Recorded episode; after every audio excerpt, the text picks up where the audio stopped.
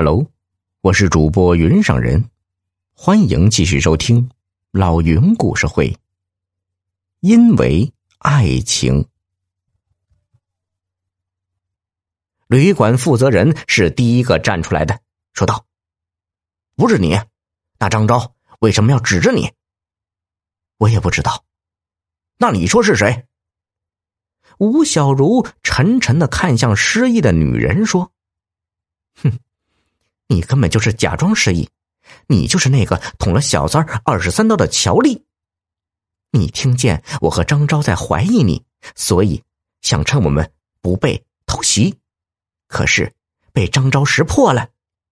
要不然，我们两个现在都成了你的刀下亡魂，而你也早就跑了。失忆的女人睁大了眼睛说：“你胡说！我一醒来。”就看到你和他扭打在一起。吴小如却步步紧逼，说道：“张昭指向我，真的是想跟你们说伤害他的人是我吗？还是他想说，我才是知道事情发生经过的人，让我告诉你们真相？”吴小如说完这一句话，房间里又一次安静下来。很快。有两个男人扑上来，一把扭住了女人，不顾女人的大喊大叫和挣扎，将她用绳子一圈一圈的绑到了椅子上，而另外几个人则过来帮吴小如解开了绳索。女人很快也明白自己不可能挣脱开，只得是喘着气儿放弃了挣扎。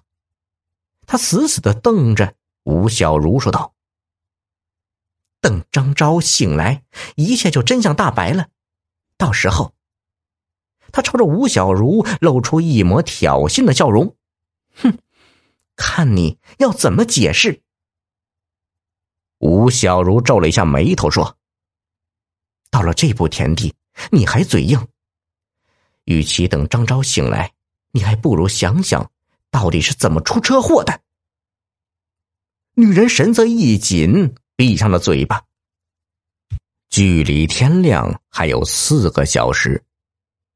有了张昭的遭遇，更没人敢盯住女人了。最后还是旅馆的负责人有办法。这样吧，把他绑到大厅去，让他跟我们在一起。时间一分一秒的过去，眼看着还有一个小时天就亮了，大家也坚持到了极限。吴小如呵欠打的泪花都泛出来了，他决定去洗手间洗把脸。其他人萎靡不振的歪的歪，躺的躺。旅馆负责人刚有点支撑不住的耷拉下眼皮，忽然眼前一片黑暗，停电了。所有人的困意一下子不见了，黑暗里响起好几道惊慌的声音。在大家都慌成一团的时候，谁也没有注意到有一道黑影从楼上猫着腰，轻手轻脚的跑下来，一直跑到了那个女人的面前，飞快的替她解开绳索。女人一恢复自由，便和黑影一起向旅馆门口逃去。刚跑出门口不远，就见早有另一道身影拦住去路，一脚向他踢来。女人啊了一声惨叫，倒跌回去。就听“啪”的一声，眼前一片光明，所有的灯又重新亮起来。耀眼的灯光使得每个人都本能的眯起眼睛，包括呆立在女人身旁的那个黑影，还有拦在门前的黑影。在看清那两个人的同时，所有人都呆住了。站在女人身旁的是个男人，而拦在门前的是个女人。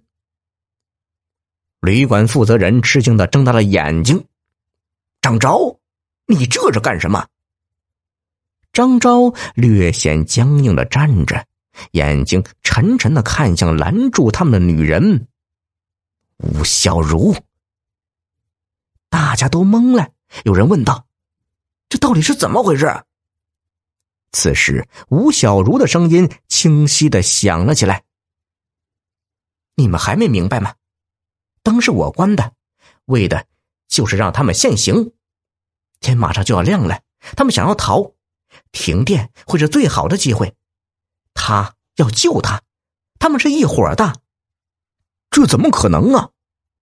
旅馆负责人第一个不相信：“张昭不是还被他捅了一刀吗？”那一刀不是他捅的。迎着众人惊诧又茫然的视线，吴小如一步一步走过来。的确是我捅的，